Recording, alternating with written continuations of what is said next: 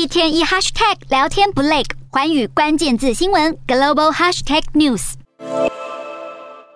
英国首相强生在 G7 峰会上为国际事务奔走，但是在内政方面，现在却饱受民意和国会的压力。日前，强生就表示，他有三大目标，其中一个就是力抗欧洲此刻面临的暴力侵略，并且只有被迫放弃支持乌克兰，才能够让他辞职下台。好，强生表示，乌俄战争让全球粮食、能源价格上涨，但许多国家代表首先怪罪的不是侵略乌克兰的俄罗斯总统普。普丁，而是西方各国对俄罗斯的制裁。他认为这完全是彻底误判。但要是英国内阁下了判断，并建议他必须放弃乌克兰，因为支持乌克兰的成本太高了，那么强生认为自己失去了一个非常重要的留职理由，到时候才会考虑下台。